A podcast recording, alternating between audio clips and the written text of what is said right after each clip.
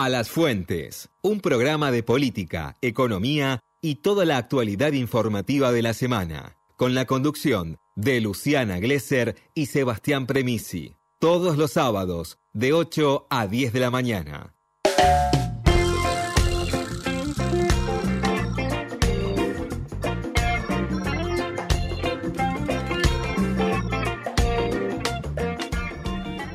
Siete minutos pasan de las nueve de la mañana en un estudio de Radio Nacional estrictamente protocolizado y así es que cumpliendo todas las normas sale uno, entra el otro, pasamos alcohol, las protecciones, la profilaxis, la asepsia. que esto no es, perdón, porque Premisi se ríe que llegó profilaxis. No, no, no, no. Le causa gracia la palabra forro. Esto es como es un, gran y si digo pedo también te ríes. No, no, dijiste caca y estaba todo bien. Así que en la editorial dijiste caca. Y... la, escoria que la escoria vale, caca no. No, vale, Ah, vale, vale, vale, vale, vale. vale. Sí, sí, sí. Tenemos eh, como una especie de cofias tapando los micrófonos porque, digo, estamos acá en pleno revolcón de la segunda ola, hay que tener mucho- Protección, toda la protección posible. Pero en este año electoral, porque todo esto sucede en pleno año electoral, eh, primer tramo de la campaña y quizás eh, la, la más caliente, ¿no? que es la del armado listas, esa que enciende las más feroces internas. Por eso, para, para ver qué es lo que sucede por allí, trajimos desde el bajo fondo, ahí desde el bajo fondo lo fuimos a buscar, ahí donde el barro se subleva, a Ramiro Parodi, él es investigador del Centro Cultural de la Cooperación, especialista en estos temas. Hola, buen día Ramiro, ¿cómo estás? Buen día, ¿cómo Se andás? puso colorado, no quería venir del bajo, no sé si quería venir del bajo fondo. Colega de la carrera de comunicación social, ¿verdad? De la UBA. Bien, ahí Exactamente, está. sí, sí, sí. Pero Bien. estuviste por ahí por el barro, ¿no? Porque para poder hablar de cómo se recalientan las internas y sobre todo de la oposición, digo, hay que haberse metido bien adentro. Por supuesto, de hecho, el, el barro está por todos lados, ¿no? Es difícil evitarlo también. Bueno, ¿cómo viene el juego político ahí en la oposición, en Juntos por el Cambio? Bueno, quería comentar eh, un suceso que, que pa- apareció esta semana, pero que también tiene sus, sus repeticiones desde que, eh, bueno, eh, la Alianza Cambiemos eh, de alguna manera anima a la escena política argentina y dejar un puñado de, de preguntas y de reflexiones ¿no? en este programa de, de sábado por la mañana Que lo construimos a preguntas siempre, ¿eh? Básicamente todo lo que construimos es a pura pregunta. Tracción a pregunta viene el programa. Exactamente. El suceso al que me refería es el encuentro que Mauricio Macri tuvo esta semana con el grupo Dorrego en el centro asturiano de Olivos, el cual eh, reavivó el entusiasmo por una supuesta grieta al interior de Cambiemos. ¿no? Mi idea es que intentemos quizás pensar, problematizar esta supuesta interna al interior de Cambiemos, ¿no? ¿Qué significa, qué representa, etcétera? Eh, me gustaría presentar un poco este supuesto y dejar planteadas algunas preguntas en torno a cómo pensar este episodio de Cambiemos, ¿no? Como decimos, espacio de derechas que anima ya la escena política hace 15 años, desde que se fundó el PRO, como mínimo. Pero Eh, hubo fotos esta semana con el grupo Borrego que viene a ser como el grupo de intendentes, ¿no? Más, eh, si quieren, como las palomas, ¿no? Más, más dialoguista, no sé cómo decirle, ¿será así? Exactamente, el grupo de Orrego integrado por los intendentes eh, que responden a, a Cambiemos en la provincia de Buenos Aires, ¿no? Entre ellos, por ejemplo, eh, Julio Garro de La Plata, Jorge Macri de Vicente López, Néstor Grindetti de Lanús, Jorge Macri es el de los cabecillas, ¿no? El primo inteligente, le dicen. El primo inteligente, es una buena forma de decirlo. Diego Valenzuela, 3 de febrero, Javier Márquez de Pergamino, Guillermo Montenegro de General Pueyrredón, Pablo Petreca de Junín y Héctor Gay de Bahía Blanca, ¿no? Eh, creo que lo primero que habría que decir es que efectivamente, ¿no? Puede haber tensiones al interior de esta alianza política eh, y que efectivamente podría haber rumbos diversos en cuanto a cómo lograr un mismo objetivo. Acá ya hay algo que los une, que es lo más importante, ¿no? Que es recuperar el control de las cámaras y ganar las elecciones presidenciales del 2023, ¿no?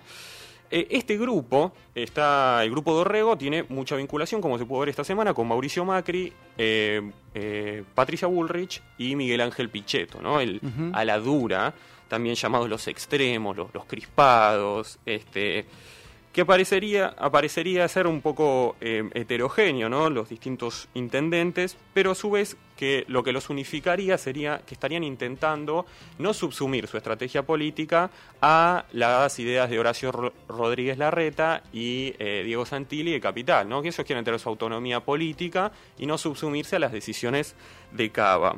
Eh, lo más fuerte parecería ser que eh, Santilli se presenta como una posible opción fuerte para gobernar Buenos Aires en el 2023. El grupo de Orrego no estaría de acuerdo con esto, tampoco estaría de acuerdo Mauricio Macri. Em, del otro lado, lo que les decía es la llamada banda off the record. Podríamos poner aquí a, eh, bueno, al mencionado Larreta, quizás Vidal, Monzó seguramente, a quien hoy Jorge Macri dijo que no tenía nada que ver con el, grupo de Orrego.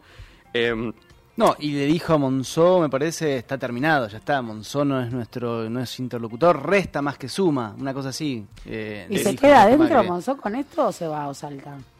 ¿A, dónde salta?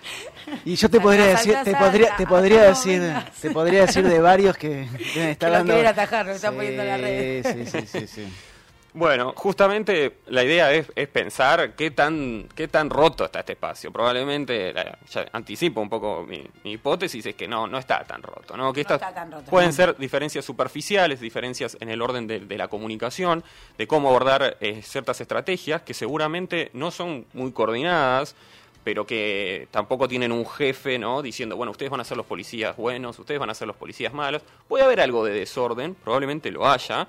El lanzamiento del libro de Mauricio Macri, medio sin repercusión dentro de este de esta banda del Off the Record, pero sí con mucha este, insistencia por parte del grupo de Orrego y de él mismo. Ahora, yo te tiro una, una pregunta, digo, el, para mí el macrismo, y que esto lo, ha escrito Bomaro, por ejemplo, mucho, eh, entre 2011 y 2015 arma toda su estructura de lo que iba a ser su plan de gobierno. El lawfare, eh, el tópico corrupción, dólar, Venezuela, bueno, todo se construye entre 2011 y 2015 y de ahí construyen su presidencia, digamos, ¿no?